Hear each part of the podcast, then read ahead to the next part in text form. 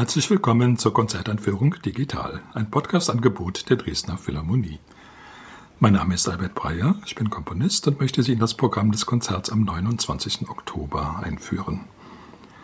Auf dem Programm steht die Karneval-Ouvertüre von Antonin Dvorak, das Oboenkonzert von Bohuslav Martinu und die Symphonie Nummer 15 in A-Dur von Dmitri Schostakowitsch. Die Dresdner Philharmonie spielt unter der Leitung von Robert Trevino. Solist ist Johannes Pfeiffer.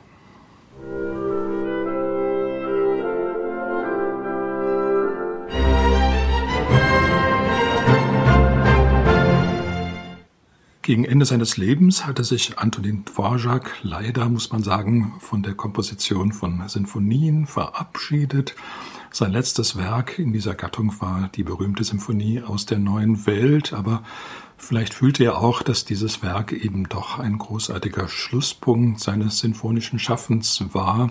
Jedenfalls hat er danach nur noch sinfonische Dichtungen komponiert, also eine kleinere Form, eine einsätzige Form, die zwar teilweise auch sinfonischen Anspruch haben, aber eben vom Umfang her doch bescheidener sind. Diese sinfonischen Dichtungen, eine Gattung, die von Franz Liszt erfunden wurde, die beruhen eben auf literarischen Vorlagen. Sehr verschiedene Art kann das sein. Bei Dvorak gibt es nur so ganz allgemeine Titel. Er plante nämlich einen Zyklus von drei sinfonischen Dichtungen und die sollten zum Thema haben die Natur, das Leben und die Liebe. Er hat es dann doch nicht bei diesen ganz einfachen Titeln belassen, sondern die noch etwas modifiziert, etwas spezifiziert.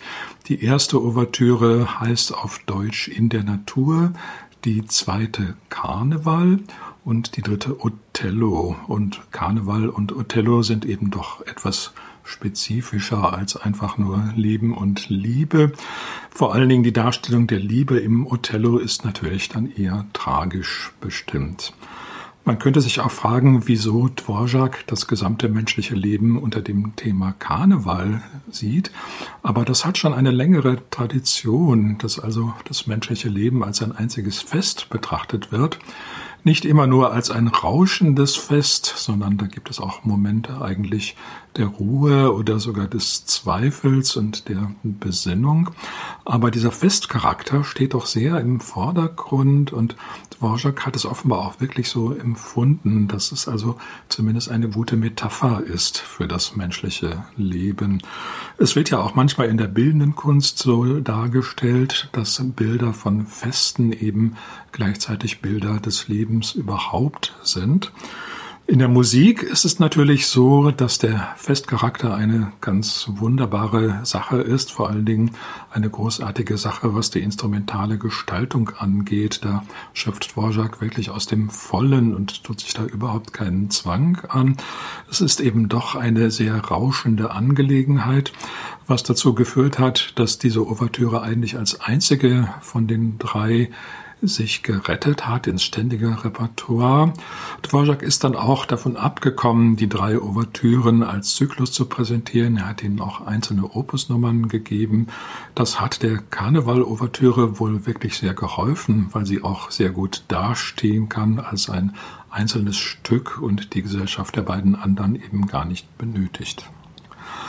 In gewisser Weise festlich klingt auch das Oboenkonzert von Bohuslav Martinu, aber hier ist es kein rauschendes Fest, sondern eigentlich eher so die Stimmung eines Sonntags auf dem Lande. Die Oboe ist ja ein sehr pastorales Instrument. Die kann ihre Herkunft von der Schalmei eben doch nie richtig verleugnen und eignet sich von daher auch sehr gut für pastorale, schöne Melodien, manchmal etwas melancholisch, manchmal auch etwas lockend. Jedenfalls Melodien, die eigentlich eher ruhig sind. Da hat die Oboe im Orchester immer ihre großen Momente. Wenn man ein Oboen-Konzert schreibt, da sieht die Situation allerdings etwas anders aus. Da muss die Oboe natürlich Virtuosität zeigen. Es gibt da gar nicht so viele bekannte Oboen-Konzerte, neben dem von Martinou wahrscheinlich das bekannteste, das von Mozart. Die Klarinette und die Flöte sind da eigentlich mehr gesegnet. Das mag damit zusammenhängen, dass man mit Klarinette und Flöte sowieso schnelle Läufe gerne verbindet und eine Virtuosität, die eben vor allen Dingen auf Schnelligkeit setzt. Bei der Oboe ist es so, dass man ihr das eigentlich in gewisser Weise gar nicht zutraut, dass die auch so virtuos und schnell spielen kann. Kann sie aber natürlich. Trotzdem hat man immer den Eindruck, sie fühlt sich wohler eben doch in diesen getragenen Melodien. In dem Konzert von Martinou, da wird nun natürlich beides vereint und die Oboe hat da durchaus auch sehr, sehr virtuose Kadenzen, ganz frei gestaltete Passagen, wo sie wirklich auch zeigt, dass sie an Schnelligkeit hinter der Flöte und Klarinette gar nicht zurückstehen muss. Das Konzert hat drei Sätze nach dem hergebrachten Schema schnell, langsam, schnell und ist eigentlich in seiner Grundstimmung sehr friedlich, manchmal etwas melancholisch und dieser ländliche Charakter, der bestimmt es auch sehr. Also es hat auch in der tschechischen Musik eine lange Tradition, die Darstellung der wunderschönen tschechischen Landschaft bei Smetana vor allen Dingen. Daran schließt sich Martino an, obwohl er schon seit langem nicht mehr in Tschechien, in Böhmen gelebt hat, sondern Erst in Paris, dann in Amerika, dann in der Schweiz. Trotzdem würde man sagen, seine Musik ist tschechische Musik und das macht sich auch in diesem Oboen-Konzert auf eine Weise bemerkbar, die auch etwas sehr Nostalgisches hat. Die 15. Symphonie von Schostakowitsch ist seine letzte Symphonie geblieben und natürlich von daher belastet mit vielerlei Deutungen. Solche letzten Symphonien, die haben ja normalerweise daran zu tragen, dass man denkt, das ist nun wirklich auch des Meisters letztes Wort. Ganz deutlich etwa bei Beethoven, aber auch bei Schubert und Bruckner. Normalerweise sind es ja dann die neunten Symphonien, die die letzten sind. Da war Schostakowitsch wohl etwas gewarnt. Seine neunte Symphonie ist ein eher unspektakuläres Werk, was sich nun gar nicht irgendwie als besonders wichtig präsentiert. Und gerade deswegen bestand dann wohl die Notwendigkeit, mindestens noch eine Zehnte zu schreiben. Diese Zehnte ist dann sehr gewichtig geworden, aber nach der Zehnten gab es eben auch noch weitere Symphonien. Vielleicht wäre sogar die 15. nicht die letzte gewesen, wenn Schostakowitsch nicht schon sehr krank gewesen wäre und auch wenige Jahre darauf gestorben ist. Trotzdem hat man das Gefühl, es ist in gewisser Weise ein passender Schlusspunkt schon deswegen, weil diese 15. Symphonie an die erste Symphonie anknüpft. Beides sind Werke, die so eine ganz spezifische Art von skurrilem Humor haben. Es ist ja nicht so, dass Schostakowitsch immer nur die großen, gewaltigen oder auch melancholischen Werke schrieb, sondern er hat auch sehr humorvolle, fast surrealistische Stücke geschrieben. Dazu gehört auch diese 15. Symphonie, aber das ist nur einer ihrer Aspekte. Der andere Aspekt ist auch durchaus ein sehr düsterer, sehr zerrissener, sehr ratloser. Es ist vielleicht nicht von ungefähr, dass Schostakowitsch sehr deutlich zwei Zitate aus klassischen Werken angebracht hat, nämlich ein Zitat aus der Ouvertüre zu Wilhelm Tell von Rossini und ein Motiv von Richard Wagner aus der Ring des Nibelungen, nämlich das sogenannte Motiv der Todesverkündigung.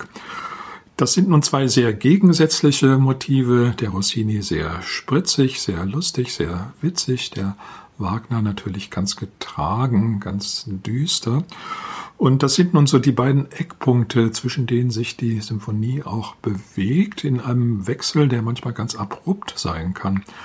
Der erste Satz klingt zunächst mal noch ganz harmlos und man ahnt noch gar nicht, was da kommen wird. Es klingt fast ein bisschen wie improvisiert. Schostakowitsch hat es verglichen mit einem Spielzeugladen, wo alle möglichen lustigen Spielzeuge rumstehen, die nun der Reihe nach ausprobiert werden, wie so ein Kind, was also endlich mal die Gelegenheit nutzen kann, sich diesen Spielzeugen ohne Zwang zu widmen. Dementsprechend hat die Symphonie auch eine riesige Besetzung an Schlaginstrumenten. Allgemein ist die Besetzung gar nicht mal so groß, aber das Arsenal an Schlaginstrumenten ist eben gewaltig und die werden auch sehr oft in diesem Spielzeugsinn eingesetzt, etwa schon gleich zu Anfang das Glockenspiel. Und das hat Schostakowitsch sicherlich Freude gemacht, das merkt man doch sehr deutlich, aber dieser Spielzeugaspekt ist nur einer von vielen.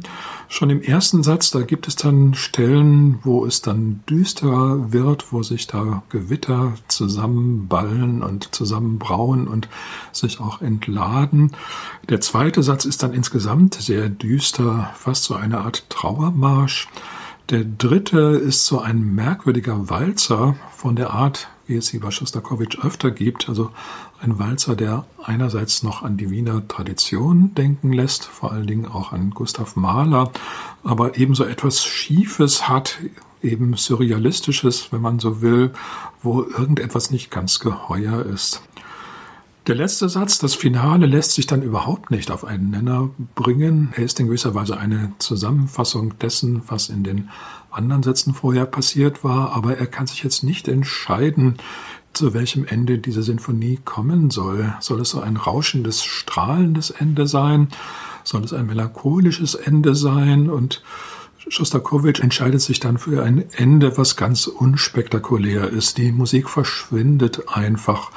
Es gibt so lang gehaltene Akkorde, es passiert eigentlich nichts mehr, es ist auch alles eher leise gehalten und naja, plötzlich ist die Musik dann weg, man weiß gar nicht wie. Auch eine sehr interessante, sehr originelle Auffassung, dass jetzt nun keine große Trauerklagen angestimmt werden, aber auch keine Triumphgesänge, sondern es ist ein ganz diskreter Abschied von der Welt. Zum Abschluss noch einmal der Hinweis auf das Konzert. Es findet statt am Sonntag, den 29. Oktober um 11 Uhr im Kulturpalast Dresden. Ich wünsche Ihnen viel Freude.